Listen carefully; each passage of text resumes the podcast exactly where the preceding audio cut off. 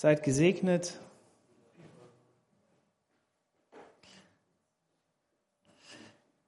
An jeden, der, der gekommen ist. Wir haben eine Delegation aus München. Herzlich willkommen. Danke, dass ihr euch uns die Sonne mitgebracht habt. Das ist wunderbar. Vielen Dank dafür.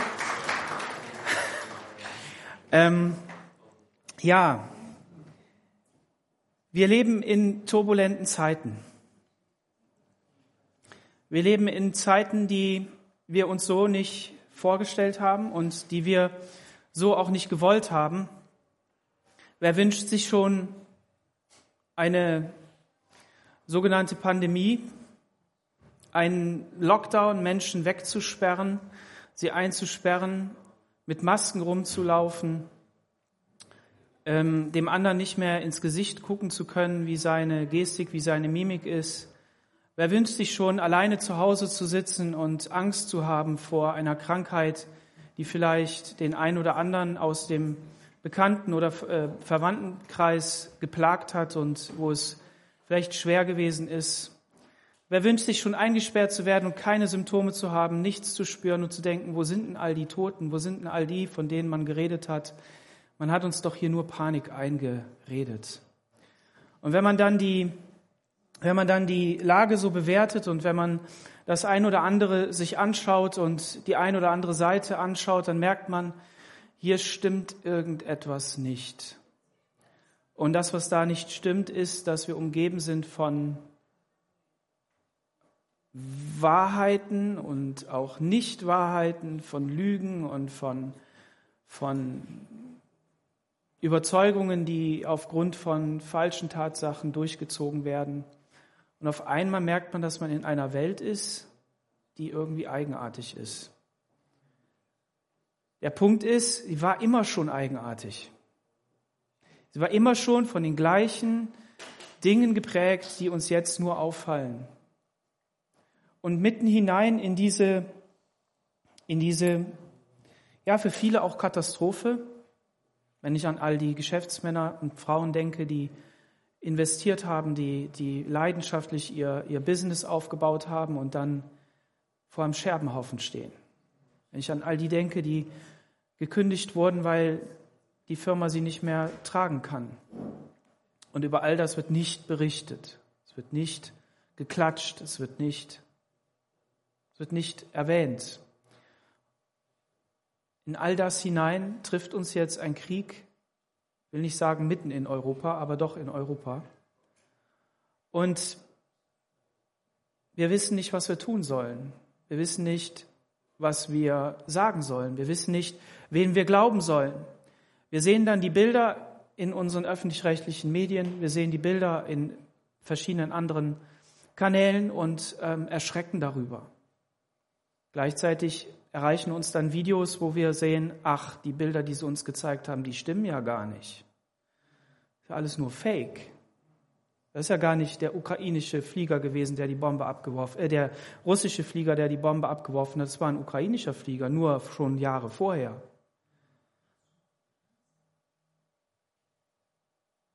Wir sehen aber gleichzeitig Menschen, die fliehen. Menschen, die, die, die ihr Hab und Gut packen und, und unterwegs sind. Da muss etwas sein. Und es waren nicht nur irgendwelche Winterspiele der russischen Armee an der Grenze von, von, von der Ukraine, sondern es war eine echte Bedrohung. Und diese Bedrohung ist wahr geworden. Für manche ist Russland der Befreier, weil endlich ein Krieg, der acht Jahre lang schon Menschenleben gekostet hat, im Osten der Ukraine, wo, wo Menschen getötet worden sind, wie du und ich, einfach so befreit werden und die Russen als, als, als Retter feiern. Aber gleichzeitig merken wir, das kann es auch nicht ganz sein, denn irgendwas anderes steckt dahinter. Wenn wir dann an die weiteren politischen Bewegungen denken, wenn wir daran denken, dass, dass China auf einmal in Taiwan da irgendwo rumspielt und ähm, verschiedene andere Dinge geschehen, dann merken wir, unsere Welt gerät aus den Fugen. Und wir wissen nicht, was morgen hier ist. Wir wissen nicht, was die Sanktionen, die unsere Regierung und die Europäische Union und so weiter, der Westen gegen Russland fängt, was das mit uns macht. Wir haben keine Ahnung, wir wissen es nicht. Und das alles fängt an zu wackeln.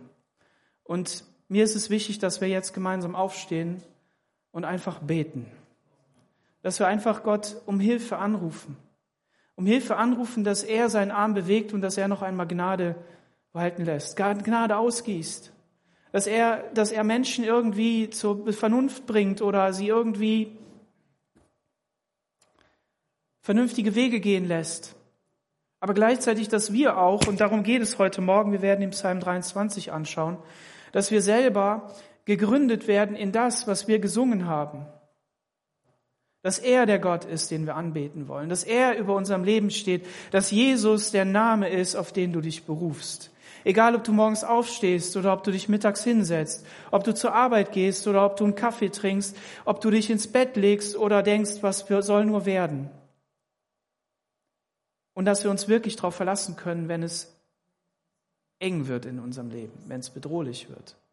Lass uns gemeinsam aufstehen und, und beten. Und wenn der ein oder andere seine Stimme erheben will, also laut beten möchte, kann er das auch tun. Wir werden ein Mikro haben und zu dir hinkommen, sodass die online auch mithören können.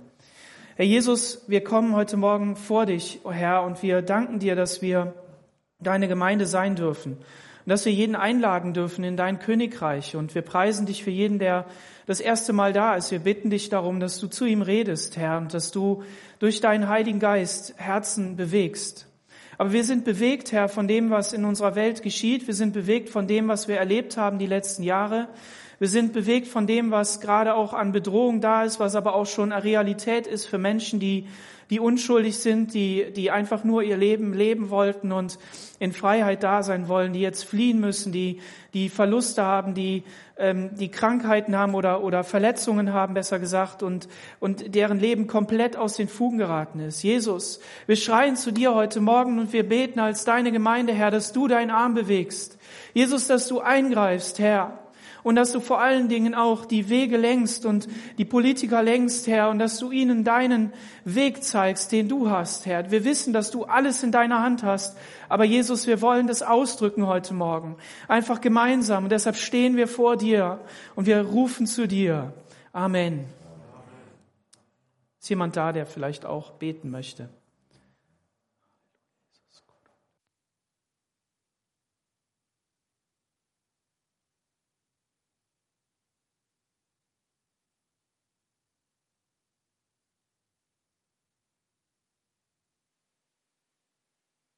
Wir beten und bitten dich, Herr. Wir wollen dich als erstes erheben, denn du bist der König der Könige, du bist der Herr der Herren.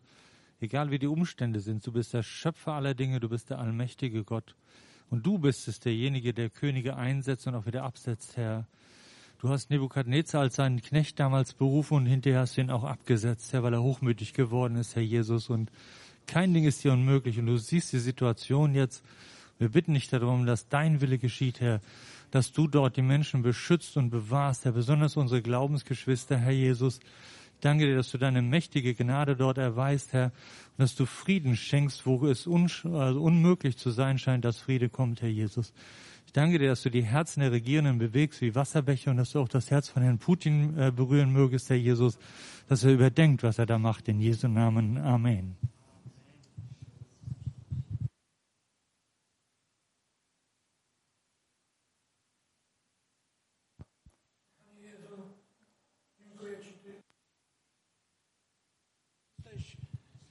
Że jesteśmy w Twojej dłoni, że Panie, Ty jesteś w nas, a my w Tobie, że Ty jesteś naszym pokojem, naszą mądrością, naszą mocą i naszą siłą, że nasza radość, nasz pokój, nasze życie nie zależy od zewnętrznych okoliczności, ale Panie od Ciebie, bo Ty jesteś naszym życiem.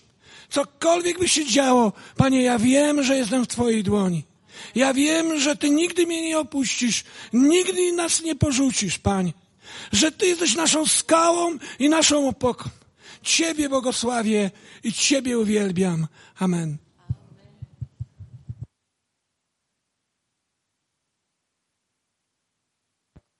Halleluja, Jesus. Amen. Amen. Ihr dürft gerne wieder Platz nehmen.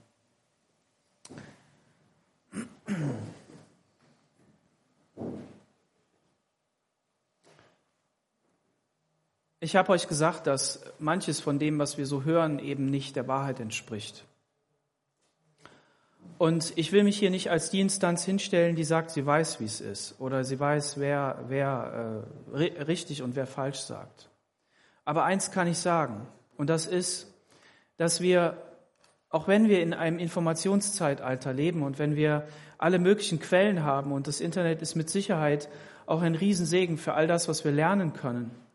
Ähm, du kannst äh, so schöne Sachen kannst du dir anschauen, du kannst aber auch so schöne Sachen ähm, äh, lernen, ja, die du für dich gebrauchen kannst. Ähm, und gleichzeitig wissen wir aber, dass vieles von dem, was wir so da sehen, dass es nicht der Realität entspricht. Und gerade auch in, in Bezug auf Nachrichten. Und wenn es dann um den Krieg geht, dann, dann hört man von dem einen und dann hört man von dem anderen und es bringt einen komplett durcheinander und man ist beunruhigt. Und genau das sollen wir eben nicht sein. Oder das wollen wir nicht sein. Wer will das schon? Heb deine Hand. Wer will beunruhigt sein? Wer will äh, rechts und links gucken? Niemand will das. Und das Gute ist, dass wir eins wissen. Die Bibel ist unumstößlich wahr. Gottes Wort ist wahr, auch in deinem Leben. Und da, darum soll es heute Morgen gehen. Es soll darum gehen, dass, dass Gott dir persönlich zuspricht, ich bin auf deiner Seite. Ich bin bei dir und egal, durch welche Situation du gehst und durch welche Situation wir noch gehen müssen, Gott ist da. Jesus hat versprochen, dass er alle Zeit bei uns ist, bis ans Ende der Erde. Und das sollen wir sehen. Ich lese den Psalm 23 vor. Ein Psalm Davids. Der Herr ist mein Hirte. Mir wird nichts mangeln. Er weidet mich auf einer grünen Aue und führt mich zu frischem Wasser. Er erquickt meine Seele. Er führt mich auf rechter Straße wegen seines Namens. Und wenn ich auch im finstern Tal wandere, fürchte ich kein Unglück, denn du bist bei mir. Dein Stecken und Stab trösten mich. Du bereitest vor mir einen Tisch im Angesicht meiner Feinde. Du salbst mein Haupt mit Öl und schenkst mir übervoll ein. Gutes und Barmherzigkeit werden mir mein Leben lang folgen und ich werde immer da im Haus des Herrn bleiben. Halleluja. Ein wunderbarer Psalm, ein Psalm, den, glaube ich, viele, viele, viele Leute kennen und ähm, der es einfach in sich hat. Wenn man so einen Psalm liest, dann ähm, denkt man vielleicht, ja gut, ein, ein Gedicht, ein, ein Lied, das mal gesungen worden ist. Und viele Lieder, die, die, die, die singen von dem, was, ähm, ja, was nicht Realität ist, sondern was so, so äh, Wünsche und Träume sind. Und äh, wenn man sich die ganzen Liebeslieder anguckt, wenn man sich die Volkslieder anguckt, die Schlager anschaut, von der unendlichen Liebe, wo da gesungen wird und das Herz, das gebrochen ist. Und man verpackt also die Gefühle und das, was so einen, einen bewegt, in solche Lieder hinein und singt sie dann voller Leidenschaft, weil man eben genau das ausdrückt von dem, wovon man träumt. Und jetzt ähm, ist das natürlich an gewisser Stelle in den Psalmen genauso. Und ähm, wenn man aber sich die Psalmen anschaut, dann sieht man, dass das ein Buch mit fünf Büchern ist. Wie komme ich da drauf? In manchen Bibelübersetzungen steht Buch 1, Buch 2, Buch 3, Buch 4, Buch 5. Aber die Psalmen haben nicht nur das sondern die Psalmen haben auch ein, ein Endvers unter jedem Buch. Und dieser Vers, der lautet, Gelobt sei der Herr, der Gott Israels, von Ewigkeit zu Ewigkeit. Amen. Ja, Amen. Genial. Wer sich da mal einen Überblick verschaffen will, der kann heute Nachmittag auf Bible Project gehen und da auf die deutsche Seite und dann suchst du die Psalmen und dann findest du dort ein Video, wo dir der Aufbau der Psalmen erklärt wird und der Inhalt. Und dann ist auch ein schönes ähm, PDF dabei, was man sich angucken kann. Ähm, genau. Ich habe das eigentlich auch mitgebracht, aber ich weiß nicht, ob wir das einblenden können. Ist auch nicht so wichtig. Ähm, genau. Und dieses, dieses Buch ist vollgepackt mit Gebeten. Und diese Gebete, die, die, die gehen von, von der Klage, vom Schwerpunkt der Klage hin zu dem unumstößlichen Halleluja, Halleluja, Halleluja, Halleluja. Fünfmal Halleluja am Ende der Psalmen.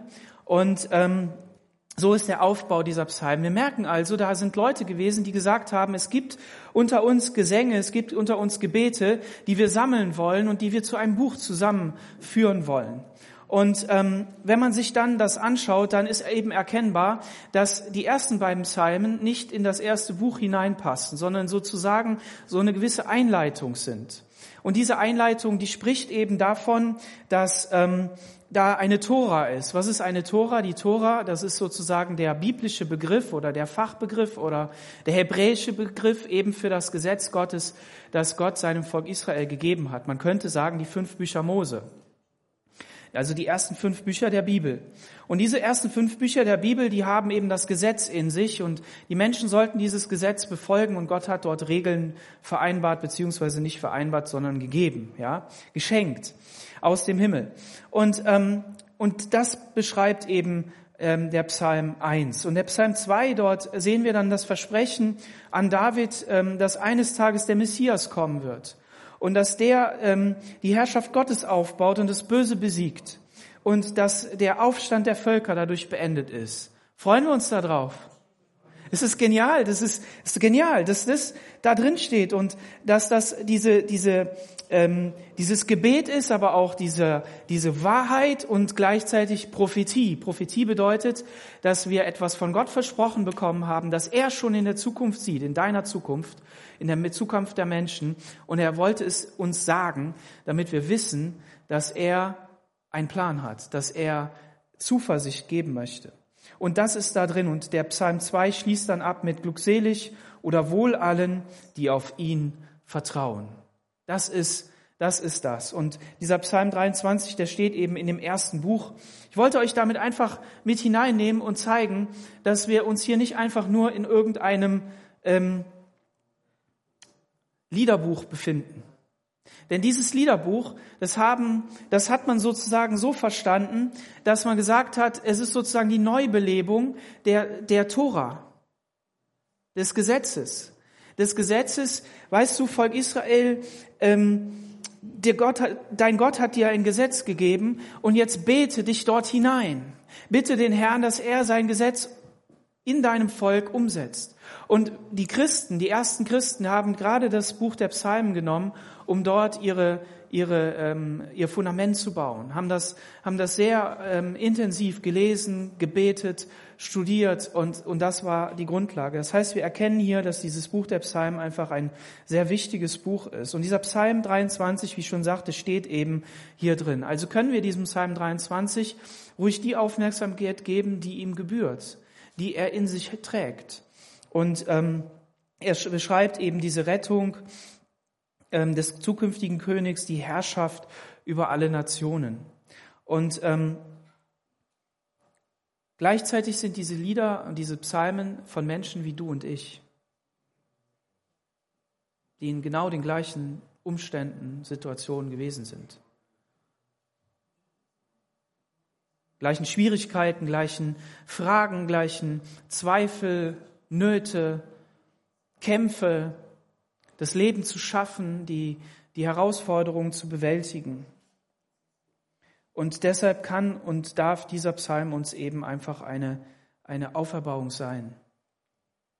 Es ist ein Psalm Davids.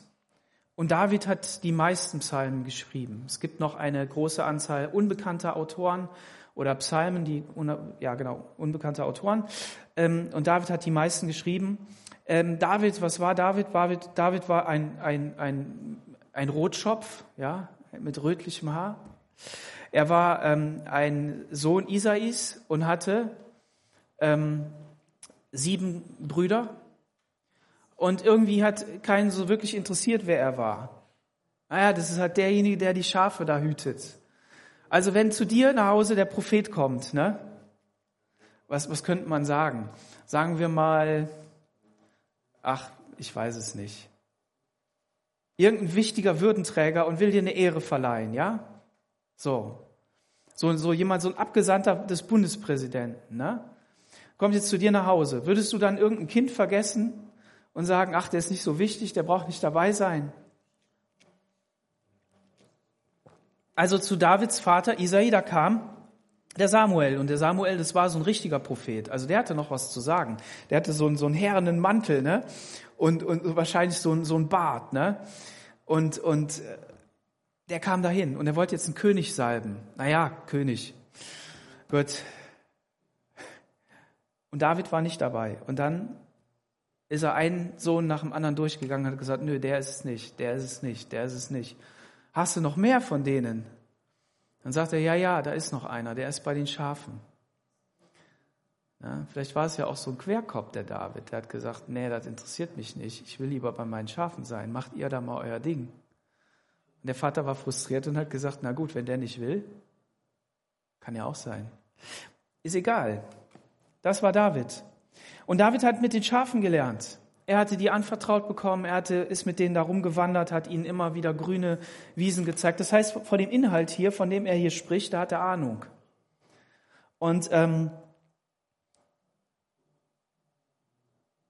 und dieser David, der, der, über den sagt Gott in 1 Samuel 13, Vers 14, der Herr hat sich einen Mann gesucht nach seinem Herzen und der Herr hat ihn zum Fürsten über sein Volk bestellt. Wunderbar, wenn Gott es sagen kann. Ein Mann, eine Frau nach meinem Herzen. Du und ich sind eingeladen, nach dem Herzen Gottes zu sein. Seine Gedanken zu denken, seine Inspiration ins Leben mit aufzunehmen und zu sagen, ja Herr, ich will deine Gedanken denken. Veränder mein Denken. Wir sind jetzt ein paar tausend Jahre später. Und wir haben schon ähm, ein paar Sachen mehr in der Geschichte erlebt. Jesus ist gekommen der Retter der Welt. Er ist gekommen in dein Leben hinein, um es zu verändern, damit das möglich wird, dass jeder wirklich nach dem Herzen Gottes ist. Und das geschieht durch den Glauben. Zu glauben, dass Jesus am Kreuz von Golgatha gestorben ist für deine und meine Schuld und dass der Geist Gottes jetzt einziehen kann in dein Leben, damit du, damit du inspiriert bist, eben durch diesen Geist und geleitet bist. Einerseits war er eben Hirte, er war Dichter, sehen wir hier an dem Psalmen. Er war ähm, ein Riesentöter, ja, Goliath. Er war König und er war Vorfahre von Jesus. Aber gleichzeitig, und das ist das Coole an der Bibel, ähm, ich weiß nicht, welche Superheldengeschichte das so explizit beschreibt, ähm, außer sie kommt dann in einen wahnsinnig unlösbaren Konflikt, ja, dass Superman irgendwas verbrochen hat, was eigentlich gar nicht geht und dann wird damit so elendlang gekämpft, dass du denkst, wieso kann er denn nicht hier trotzdem jetzt einfach der Held sein? War David ein Betrüger.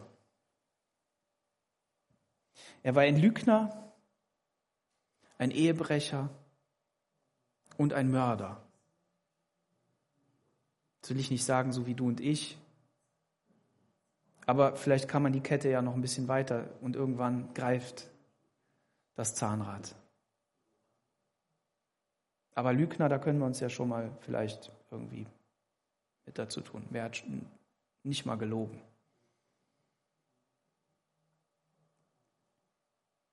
Und mit dem kann Gott was tun. Den kann Gott so gebrauchen, dass er, dass er so von sich, von Gott überzeugt ist, dass er ein Held sein kann, der Herr ist mein Hirte, mir wird nichts mangeln. Jesus selbst sagt in Johannes 10, Vers 11, ich bin der gute Hirte. Der gute Hirte lässt sein Leben für die Schafe. Wow. Jesus möchte der gute Hirte sein in deinem Leben, dass er sein Leben auch für dein Leben geben kann. Und das ist sein Anspruch. Das heißt, hier sagt Jesus einfach, weißt du, ich bin dieser gute Hirte. Es gibt viele gute, es gibt viele Hirten auf dieser Erde, viele Menschen, die andere Menschen irgendwie leiten, führen. Die einen meinen es gut, die anderen ähm, kriegen es nicht hin und die anderen sind wirklich böse. Sehen wir ja jetzt, was da so für Boswilligkeit rauskommt. Aber der Herr Jesus ist der gute Hirte. Und David kam in diese, in diese Geschichte hinein, in diese Situation hinein, dass sein Glaube geprüft wird. Und er wurde von seinem Vater beauftragt, äh, auf, Kriegs, auf den Kriegsschauplatz zu gehen, seine Brüder zu suchen und denen noch ein bisschen was mitzubringen und den Vorgesetzten auch. Und dann ist er dahin und um das nicht zu lang auszudehnen, er wurde entdeckt, ja, er hat seine Brüder gefunden. Und da hat er gehört, wie dieser Riese da rumdonnert und, und den Gott Israels verspottet.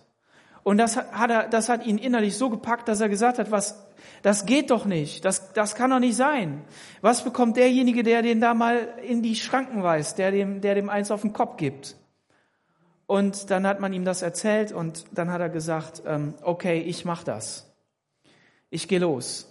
Und vielleicht ist das so die Eigenart von den Jüngsten in der Familie, dass sie irgendwie so ein bisschen äh, lebensfroh sind und denken, ihnen fällt so alles zu und jeder, jeder liebt sie ja. Und David war auch so, ne? Und hat gedacht, ja, so cool. Wir denken das ja immer so total geistlich. Ja klar, der, der hat ja Gott erlebt und deshalb war der ja im Glauben auch so stark. Und das stimmt ja auch. Ist ja auch wahr. Aber er hatte natürlich auch diesen Mut. Und da ist er losgestapft. Dann wollte man ihm eine Rüstung geben, die ihm nicht gepasst hat. Und dann hat er sich gedacht, nee, ich habe eine, eine, eine Schleuder und ich, ich kann mir Steine suchen. Und da kenne ich mich aus. Und dann ist er zu dem Riesen gegangen und, ähm, und hat vorher noch zu Saul gesagt, der Herr, der mich von dem Löwen und Bären errettet hat, der, der wird mich auch vor diesem Philister retten. Und diese Bibelstelle, die darfst du dir mal ganz rot anmarkieren in deiner Bibel. Dir ganz tief in dein Herz einbrennen lassen. Der Gott, der mich vor dem Löwen und Bären errettet hat. Wovor hat Gott dich errettet? Wo hat sich Gott in deinem Leben gezeigt? Was sind die Dinge, die du mit Gott erlebt hast? Und bitte, bitte, bitte, bitte, tu mir einen Gefallen und häng es nicht zu hoch. Sag nicht, ja, der sowieso hat noch viel mehr erlebt. Sowas habe ich nicht erlebt. Und, und das ist auch nichts, das habe ich auch nicht erlebt.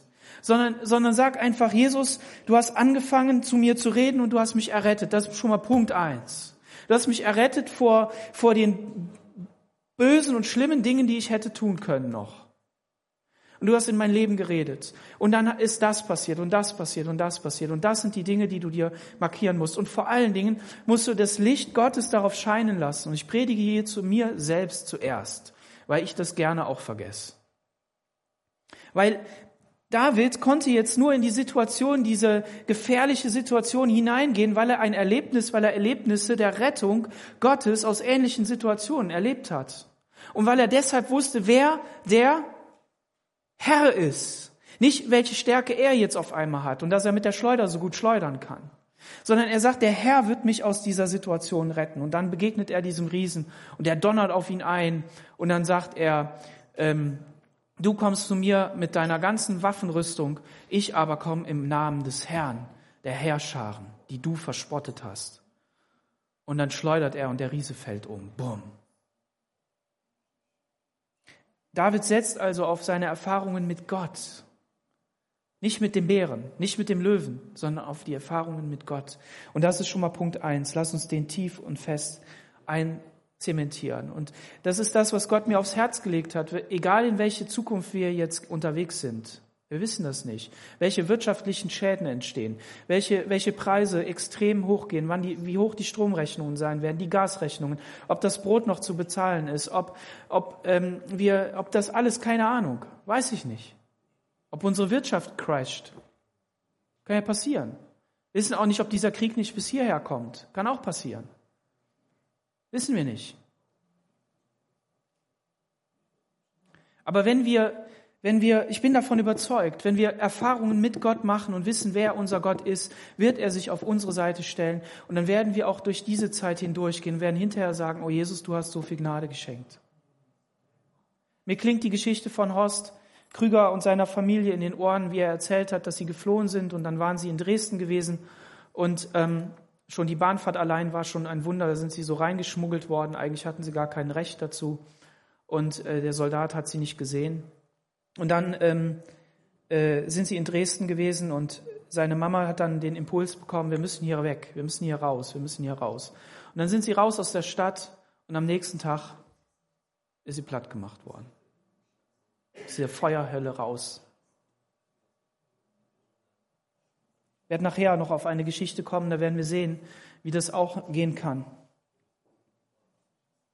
Also die normalen Erfahrungen im Alltag mit Gott, die wir machen und die wir nicht vergessen, die nicht in dem Staub des, des Getriebes, des Sandes, des Alltags untergehen, sondern wo wir am Abend sagen, danke Herr Jesus.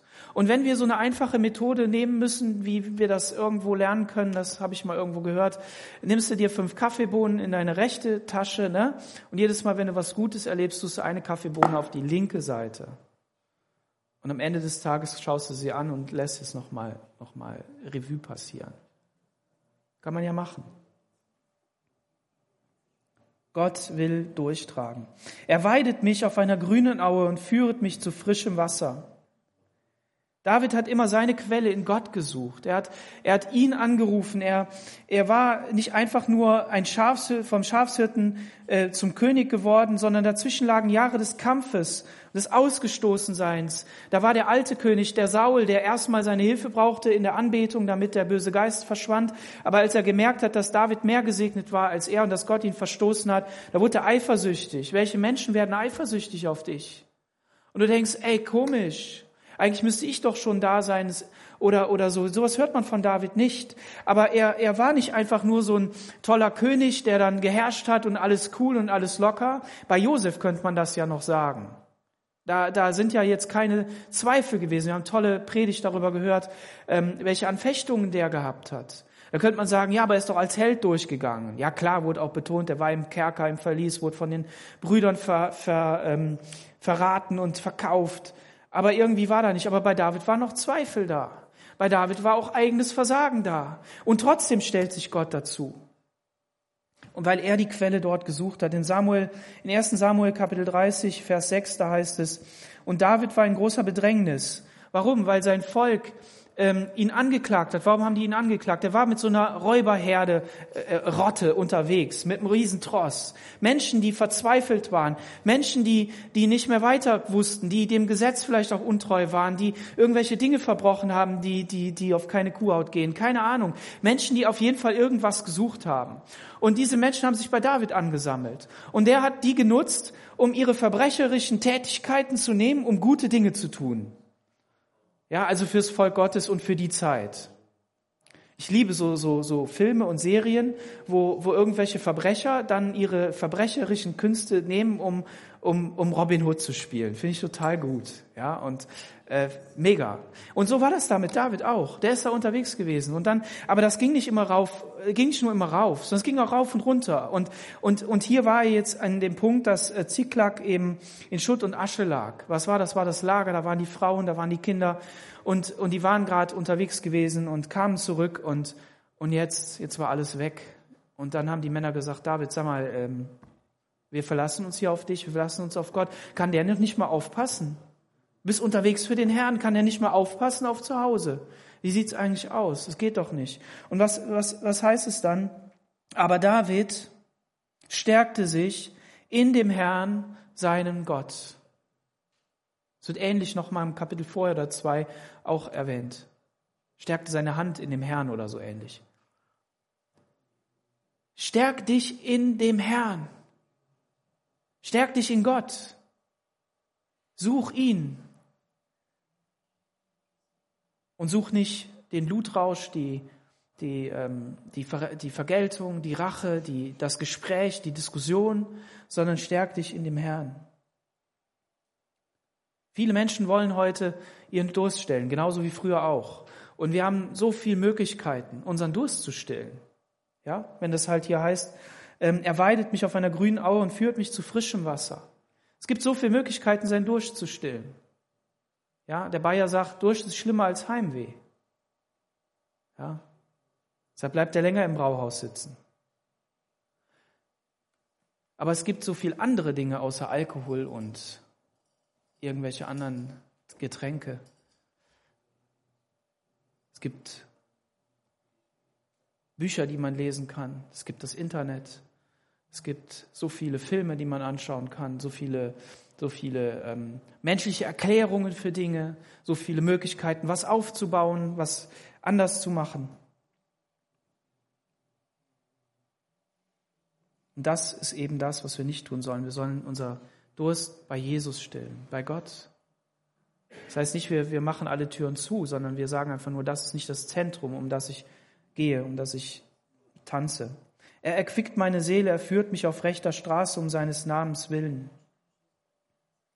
Im 1. Petrus Kapitel 3, Vers 18 bis 22, da wird ähm, beschrieben, dass Christus einmal für die Sünden ähm, gelitten hat und ähm, dass er eben ähm, den Geistern im Gefängnis gepredigt hat, die ungehorsam waren. Und diese Langmut Gottes in den Tagen Noahs, die, die hat aus, da war Langmut Gottes da bis zu einem gewissen Punkt. Und ähm, während die Arche zugerichtet wurde, die in wenige, das sind acht Seelen, eingingen und durch Wasser gerettet wurden, welches das Gegenbild auch euch jetzt errettet, das ist die Taufe. Nicht im Ablegen der Unreinheit des Fleisches, sondern, in, äh, sondern das Begehren eines guten Gewissens vor Gott durch die Auferstehung Jesu Christi. Also da wird das Bild von der, von der Noah-Geschichte, von Noah selbst genommen, dass Noah in einer Zeit gelebt hat, die einfach grausam war, die schrecklich war. Und Gott hat 1600 Jahre gewartet. Auf was hat Gott denn da gewartet? Er hat Adam geschaffen, wunderbarer Mensch, tolle Frau, wahrscheinlich die schönste Frau auf der ganzen Welt, weil Gott sie selber geschaffen hat. Ob die einen Bauchnabel hatten, weiß man nicht, aber vielleicht fand er sie so süß, hat er gesagt, wunderschön. Und dann nimmt das Ding eine komische Wendung. Nämlich die Wendung, man gehorcht nicht Gott, man wird auf ein Paradies ausgeschmissen. Der eine Bruder bringt den anderen Bruder um. Der eine, eine Herrscher sagt, ich, niemand wird mich hier umbringen, ich, sonst bringe ich den siebenmal um. Der nächste, der nächste, der nächste, der nächste. Und das Ganze potenziert sich und geht hoch und schraubt sich hoch. Und es steht in den Tagen Noahs war Gewalttat auf der Erde. Gewalttat. Das, was wir jetzt sehen. Gewalttat. Was wollte Gott damit? Gott wollte zwei Dinge damit und da müsste man eine eigene Predigt drüber machen. Aber Gott wollte zwei Dinge. Lest da mal die, die, die, wer da alles so gelebt hat. Der lebte so und so viel hundert Jahre und dann starb er. Und der lebte so und so viel hundert Jahre und dann starb er. Der lebte so und so viel hundert Jahre und dann starb er. Also genau das, was über dich auch in der Zeitung steht. Ist, ist geboren und dann ist er gestorben. Gott wollte hier beweisen, der Mensch muss sterben. Das hat er ja gesagt. Wenn du mir nicht gehorchst, dann musst du sterben. Der Tod ist dein Gesetz. Und ich will gucken, ob du was Gutes draus machst. Kennt ihr diese Gedanken? Ja, wir brauchen noch ein paar Jahre, dann werden wir das Klima verbessern. Wir brauchen noch ein paar Jahre, dann wird das hier alles besser. Wir brauchen noch ein paar Jahre, dann können wir mit den Russen ordentlich verhandeln. Dann sind wir in so einem guten Verhältnis, dass nie mehr Krieg in Europa ist.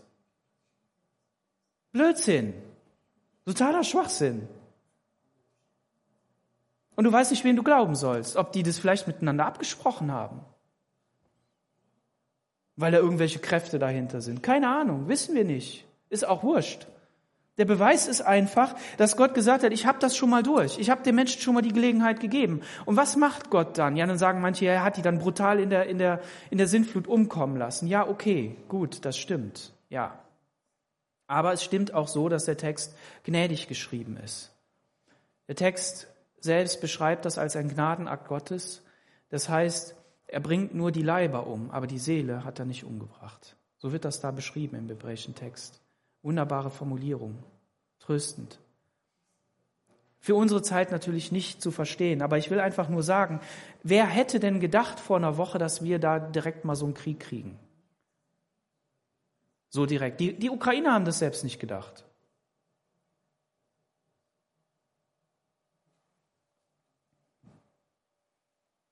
Die Konsequenz unserer, unserer, der, der, der menschlichen, der Mensch, des menschlichen Seins ist, dass wir sehen, er ist böse. Da gibt es keinen Guten. Der Mensch ist nicht gut. Wir reden immer davon, der Mensch ist gut. Nein, der Mensch ist nicht gut. Das ist bewiesen. Und das Gute, so sag ich, was, was wir jetzt sehen, ist unsere, unsere Tradition, unsere, unser, ähm, unser Fundament, auf dem wir aufbauen, im christlich-jüdischen Fundament. Da kommt das Gute her. Und deshalb ist das noch da und die Gnade Gottes, die da ist. So einfach ist das. Aber der Mensch in sich selber ist nicht gut. Kann aus sich selbst heraus nichts Gutes machen. Und Gott beschreibt dann im, im Jesaja, beschreibt er, was er alles tut. Er beschreibt Gerichte, er schreibt, wie, wie, wie, wie er eingreift. Und ich will das ganz kurz machen. Wenn man da hineinguckt, könnt ihr mal Kapitel 18 lesen, da finden wir ähm, eine wunderbare Sache, dass, dass hinterher ähm, sogar Herrscher, die Gott eigentlich nicht anerkannt haben, die andere Völker platt gemacht haben, letztlich mit Geschenken zum Haus des Herrn kommen. Ja, warum kommen die mit Geschenken zum Haus des Herrn? Warum? Weil sie erkennen, dass nur einer Gott ist und dass einer Herr ist über diese Erde und dass er derjenige ist, den wir anbeten müssen, dürfen, können. Und das Geniale ist ja, dass überall da, wo Gott Gericht schenkt, wo er eingreift und, und für Menschen böse Dinge tut, Menschen in Gefangenschaft führt, das eigene Volk richtet und sagt, ihr habt so viel böse Sachen getan, ich muss euch mal hier wegführen, dass er sagt, weißt du was, ähm, ich bin dir so nah und auf einmal merkt man in diesem Volk eine Umkehr, eine Buße, eine Umkehr zu Gott, hin wieder zu ihm, mitten in dieser, in dieser Strafe. Und das ist die Gnade Gottes. In Micha 7 heißt es, wer ist denn Gott wie du, der Ungerechtigkeiten vergibt und die Übertretung des Überrestes seines Erbteils übersieht? Er behält seinen Zorn nicht auf ewig, denn er hat Gefallen an Güte. Das ist unser Gott. Und im zweiten Petrus, Kapitel 2, werden wir jetzt nicht komplett lesen, aber da heißt es, Noah, der Prediger der Gerechtigkeit und der gerechte Lot, Lot kommt bei mir immer ein bisschen negativ weg, aber der gerechte Lot, der wurde gerettet. Auch wenn, ähm, wenn es da heißt, dass er ähm, von dem ausschweifenden Wandel der Frevler gequält wurde. Der, der äh, unter ihnen wohnende Gerechte wurde gequält durch das, was er jeden Tag sah. Wirst du gequält durch jeden Tag durch das, was du siehst? Auf deiner Arbeit vielleicht, die Ungerechtigkeit, die vulgären Ausdrücke, die, die, die nackten Bilder, ähm, all das? Wie die Menschen miteinander umgehen? Wirst du gequält? Lot wurde gequält, aber wurde gerettet von Gott, weil er sich auch an ihn gehalten hat, weil, weil er einen hatte, der für ihn gebetet hat, Abraham. Und Not ist deshalb auch, auch ein, ein, für mich ein, ein positives Beispiel für uns selber, dass wir sagen, lass uns selbst nicht zu sehr verurteilen. Wir sollen uns beurteilen und sagen, ja Gott, wir sind nicht richtig, aber vergib uns im Abendmahl. Aber wir, wir wollen auf Jesus schauen. Wir wollen auf ihn schauen, der unser Retter ist, der uns helfen wird. Und ob ich schon wanderte im finstern Tal, fürchte ich kein Unglück, denn du bist bei mir. Dein Stecken und Stab trösten mich. Der Stecken und der Stab. Ich hätte euch ein Bild mitgebracht, aber wenn wir das Ganze auf YouTube streamen und dann Lizenzprobleme kriegen wollen, habe ich es nicht gemacht. So ein schöner runder Stab, oben, oben so rund, schön braun, mit einer Eisenspitze. Und ich habe hier nachgeguckt, also man, man hat also diesen Hirtenstab, der also so rund ist und dieses runde Teil ist dazu da, um Schafe einzufangen. Einfach mal so beim, beim, beim, ähm, beim Lauf zu packen und zu sagen, so komm jetzt mal her, du musst dich mal kuscheln. Er muss ja mal gucken, was du da hast. Ja? Und ähm, an dieser Seite habe ich dann auch gesehen, es gibt auch sogar ein Schäuflein daran, ähm, weiß nicht, ob das modern ist oder so, um Disteln auszustechen, damit die nicht im Fell hängen bleiben. Der Chef hat ja Zeit, wenn er da auf, auf, dem, auf dem Platz ist. Ne? Oder, oder auch Dreck zu nehmen, wenn die Schafe dann laufen, Dreck zu nehmen, den so hinzuschmeißen, damit die Schafe einfach wieder in die Spur kommen.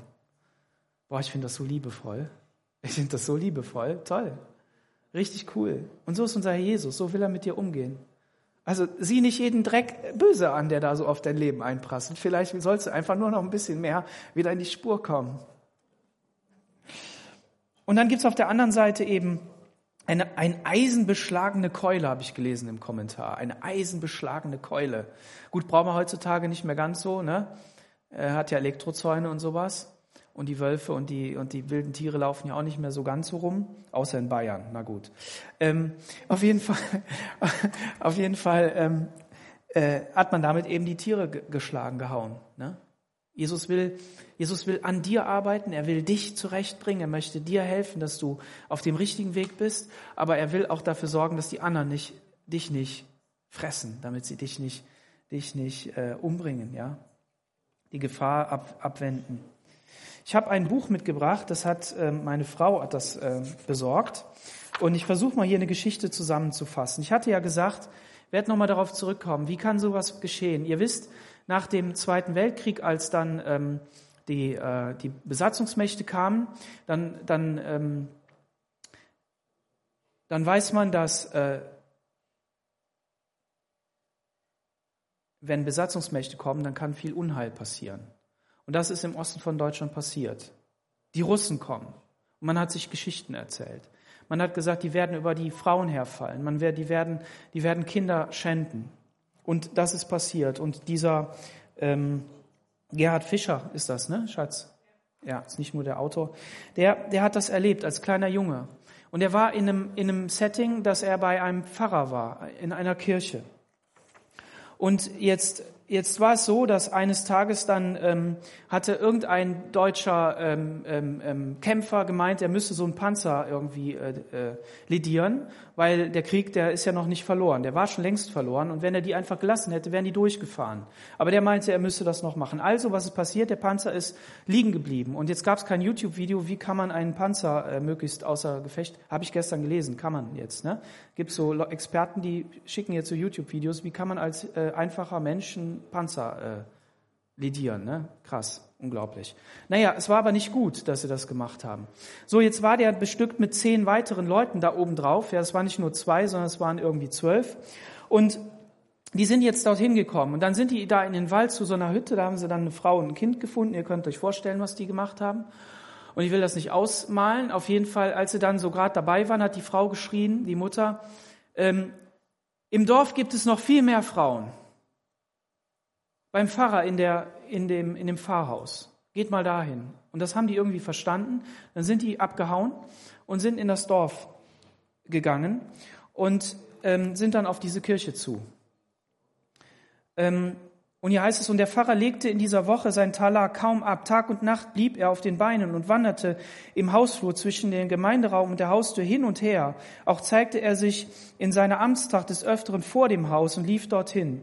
Ich blieb stundenlang bei ihm. Während wir wanderten, betete er. Dieser Pfarrer hat jetzt diese ganzen Frauen genommen, hat die in die Räume bei sich gesteckt und ist in seiner Amtsrobe da rumgelaufen, hat gebetet, gebetet, gebetet, gebetet. Treuer Heiland. Und jetzt hört mal genau dieses Gebet. Ehre sei dir und dem Vater und dem Heiligen Geist. Alle diese Frauen und Mädchen hier im Haus stehen unter deinem Schutz. Bedecke sie mit deinen Flügeln und mache sie unsichtbar für die Augen der Ärmsten für die Augen der Ärmsten, der Verblendeten, der vom Teufel missbrauchten göttlichen Geschöpfe, unsere Brüder im Herrn aus Russland, damit sie sich nicht versündigen an denen, die du, heiliger Gott, in Schönheit und Reinheit zu deiner Ehre geschaffen hast. Wow! Unaufhörlich pries dieser Pfarrer Gott. Ihm waren seine Lebenswerte nicht weggebrochen und nicht zerschlagen. Das ist das, was ich meinte. Lass uns unsere Lebenswerte so tief und fest in Jesus verankern, dass wir überzeugt sind, dass er wirkt, dass wenn, dass wenn Situationen kommen, die, die schwierig werden, egal jetzt mal welche, muss ja nicht Krieg sein, beten wir dafür, dass es nicht Krieg ist, aber finanzielle Not, irgendwas, dass sie nicht zerschlagen werden, nicht wegbrechen und nicht zerschlagen. Ihm war alles geblieben. Gott war derselbe wie eh und je. Wie es in einem alten Lied heißt, wer Gott vertraut hat, wohlgebaut, wird ewig bleiben. Halleluja. Der hat so ein Lied genommen und gesagt, ja, das trifft auf diese Situation zu. Nimm diesen Psalm 23 als Lied für dein Leben und sag, das trifft auf mich zu. Das ist nicht nur einfach irgendeine Poesie. Na gut, auf jeden Fall kamen jetzt diese Leute ähm, und äh, unser Pfarrer sah die von weitem kommen und postierte sich vor der Haustür. Der war auch ein bisschen, ein bisschen kräftiger gebaut. Ich verbarg mich zitternd hinter ihm, so ein kleiner Pimpf. Als die vier Russen unmittelbar vor uns standen und der Pfarrer ähm, den Gewehrkolben wegdrücken wollte, schlug er sehr auffällig über ihnen das Kreuz. Er hatte so ein Kreuz, und das hat er über ihnen so geschlagen, also ne, so. Und dann haben die einfach gesagt, weg da, wo Frauen? Und der Pfarrer blieb ganz ruhig, wich keinen Zentimeter zur Seite, segnete aber die Soldaten in einem fort. Segnete die. Du geh weg, viele Frauen wir wollen haben. Und jetzt kommt's. In diesem Haus wohnt Gott. Hier geschieht keine Sünde. Satan darf euch nichts antun, meine Brüder. Die Kraft des Blutes Jesu bewahrt euch vor allem Übel. Da kommt so ein Verbrecher und das sagst du dann zu dem. Und dann sind die aber ähm, da reingegangen.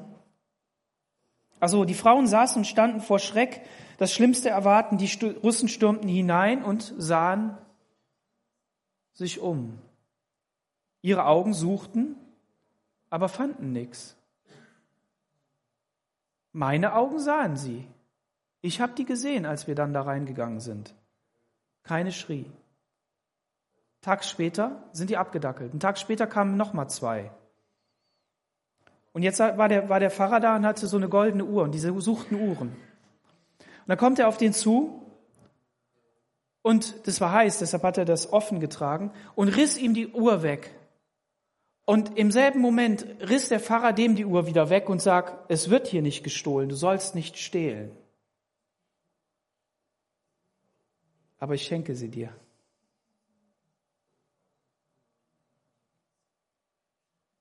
Die waren so platt, sind wieder gegangen. Und das schreibt eben dieser Gerhard Fischer aus seinen Erzählungen. Und ich fand das so krass. So ist unser Gott. So kann er dich bewahren. So kann er Menschen bewahren vor, vor Unheil. Es passiert nicht in jeder Situation. Es ist nicht immer so. Aber viele seiner Leute haben solche Berichte erzählt. Dass sie in den Krieg ziehen mussten, gebetet haben, Herr, lass mich keinen erschießen müssen. Mussten sie auch nicht. Und so weiter und so weiter. Das heißt, das, was wir hier erzählen in guten Zeiten, sind nicht nur Geschichten, die, die einfach so euch ein gutes Gefühl geben sollen, die uns irgendwie, irgendwie fröhlich stimmen sollen, sondern unser eigenes Volk, die Deutschen, haben etwas vor Jahren erlebt, wovon sie gesagt haben, hier hat Gott eingegriffen, hier hat er uns bewahrt, hier hat er uns geführt. Die Schwester Magdalene, die heute auch nicht da ist, ähm, die hat gesagt, Daniel, ich habe den Krieg nicht miterlebt. Ich war immer da, wo nichts war. Mir ging's gut. So geht's auch. Das muss nicht immer so sein, aber ich will sagen, unterstreicht das in eurem Leben. Du bereitest vor mir einen Tisch im Angesicht meiner Feinde. Du salbst mein Haupt mit Öl und schenkst mir voll ein. Hier kommt der Herr als Versorger in dein Leben. Er ist derjenige, der dich versorgen will. Und wo hat er dich schon überall versorgt? Ich kann davon echt ein Lied erzählen. Wir sind auf die Bibelschule hier gegangen und ich kann euch sagen, wir waren dumm. Wir haben keine Ahnung gehabt, wie das gehen soll. Echt. Wir hatten Geld für zwei Monatsmieten. Wir haben es geschafft. Der Herr war ein Versorger. Unglaublich. Wahnsinn.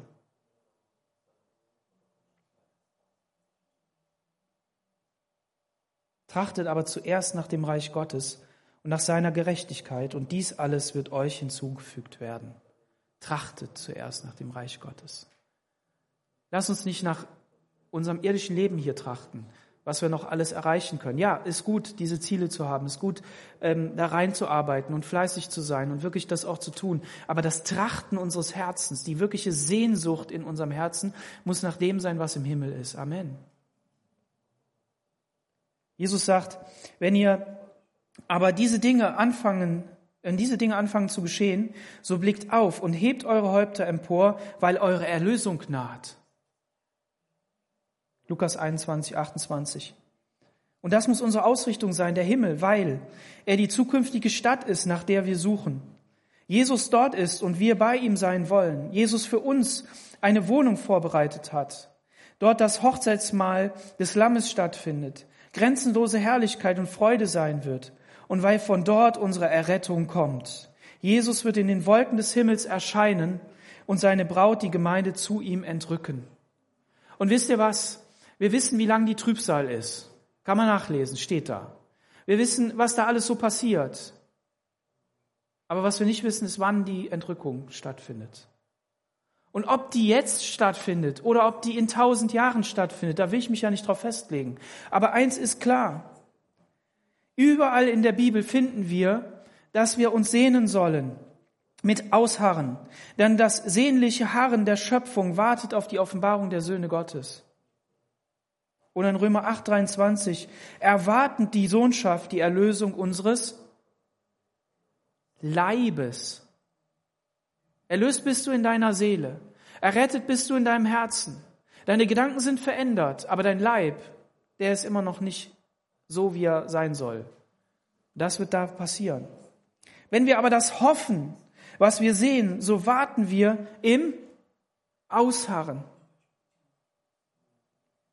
Indem ihr die Offenbarung unseres Herrn Jesus Christus erwartet, denn wir erwarten durch den Geist aus Glauben die Hoffnung der Gerechtigkeit auch den Herrn Jesus als Heiland erwarten. Und hier drückt sich nicht nur diese bedrohliche Situation der, der zehn Jungfrauen, wo, wo fünf nicht vorbereitet waren und fünf waren vorbereitet und du fragst dich die ganze Zeit, zu welchen gehöre ich denn jetzt? Sondern wenn wir das anders anschauen, wenn wir das anschauen, nicht weil Jesus da was Falsches gesagt hat, er nicht. Hat, er hat es gut gesagt. Sehr gut. Das ist ja der Heiland. Ist, das ist richtig. Aber wenn wir das anders betrachten, indem wir sagen, ja, wir wollen das täglich erwarten dann gehen wir ja gar nicht davon aus, dass wir es nicht erwarten, dass wir nicht vorbereitet sind, sondern sind wir in der Haltung zu sagen, ja Jesus, wir wollen deine Ankunft erwarten und ich will so leben, dass du mich, dass ich dabei bin, dass ich, dass ich fertig bin, dass ich bereit bin.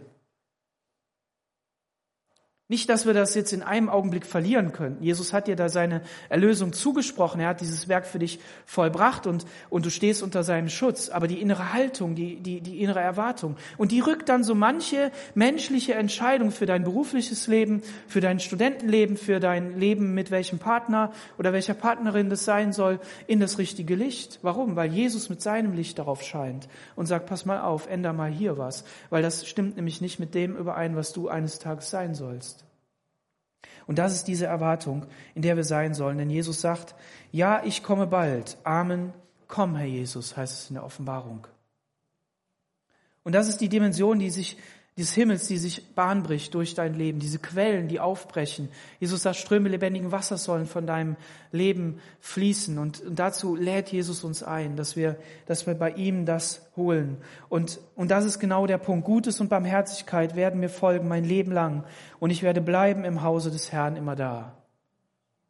David hatte nicht die Möglichkeit, ähm, äh, wie wir hier irgendwo einfach so ins Allerheiligste zu kommen. Für den war klar, im Tempel muss man sein. Das ist, das ist der Ort. Aber hier, hier ist eben diese Prophetie drin. Hier ist eben diese, diese Sache drin, was er hier ausspricht. Dass er heißt, eigentlich müsste ich leben im Haus des Herrn jeden Tag. Ich müsste eigentlich dort sein, wo das Allerheiligste ist und jeden Tag da sein. Und Jesus sagt, wisst ihr was? Ihr müsst nicht mehr in den Tempel nach Jerusalem gehen, sondern Gott wird überall da angebetet, wo er im Geist und in der Wahrheit angebetet wird. Amen. Und deshalb ist dein Leib der Tempel des Heiligen Geistes. Deshalb sind wir zusammengebaut zum Tempel der Gemeinde, zu diesem Bauwerk, das Gott gebaut hat. Und deshalb dürfen wir ihn überall anbeten. Und dann können wir jeden Tag dort sein und, und uns einfach davon ernähren. Und was cool ist, und das ist dann die Auswirkung, dass wir darum beten, Herr, Herr Jesus, lass uns deine Zeichen und Wunder sehen, weil ich dir nachfolge. Jesus sagt in Matthäus 16, diese Zeichen werden folgen. In meinem Namen werden sie Dämonen austreiben, in neuen Sprachen reden, Schlangen aufheben. Und wenn sie was Tödliches trinken, wird es ihnen nicht schaden. Kranken werden sie die Hände auflegen und sie werden sich wohl befinden. Wenn wir für Jesus unterwegs sind, wenn wir seine Jünger sind, wenn wir in seinem Auftrag unterwegs sind, bin ich davon überzeugt, dass diese Zeichen folgen, weil es da steht. Und das möchte ich uns zusprechen. Lasst uns in dieser Haltung unterwegs sein. Lasst uns in dieser Haltung wirklich überzeugt sein, dass Jesus der gute Hirte ist für dein und für mein Leben und dass er uns in seiner Hand hat. Und er möchte dich gebrauchen. Er möchte dich gebrauchen, damit Menschen errettet werden. Lass uns dafür beten, dass all diese bedrohlichen Situationen und Informationen und was man nicht alles hat, dass es Herzenstüren aufmacht. Wenn ich, wenn ich mit Menschen rede und dann, und ich, ich diese Gelegenheit wirklich mal wahrnehme, und ich dann sehe, jetzt geht bei dem die Rolllade runter, das ist doch schrecklich. Ich will den nicht tyrannisieren. Ich will nur in sein Leben hineinsprechen. Und lass uns dafür beten, dass Menschen gerettet werden und dass wir zum Segen sind für diese Erde, für diese Welt. Amen. Lass uns gemeinsam aufstehen und beten.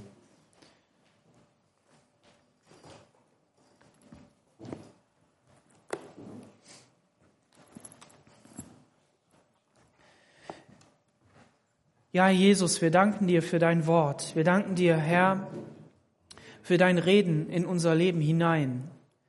Wir danken dir, Jesus, dass du der gute Hirte bist, der versprochen hat, dass er alle Zeit, alle Tage bei uns sein will, bis ans Ende dieser Welt. Und die Welt wird ein Ende haben.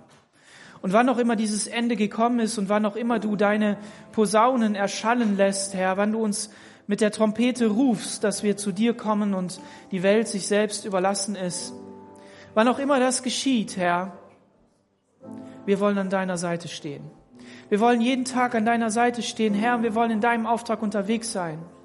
Jesus, und ich bete für jeden, der heute zum ersten Mal in dieser Weise von dir hört. Ich bete, Herr, dass du in sein Herz hineinsprechen kannst, dass diese Botschaft der Rettung, dass wir nicht so weitermachen müssen in unserem Leben wie bisher, sondern dass es eine neue Chance gibt, ein, ein weißes Blatt, ein neues Leben, das aus dir gespeist ist, Herr, dass wir der Sünde nicht dienen müssen, Herr, sondern dass wir dir dienen dürfen in aller Freiheit der Kinder Gottes. Ich bete für diese Menschen, dass du sie anrührst und dass sie, dass sie getragen werden, Herr und dass sie in deine Gemeinde hineinkommen und dass wir, dass wir ihnen gut helfen können, dass wir gute Begleiter sind.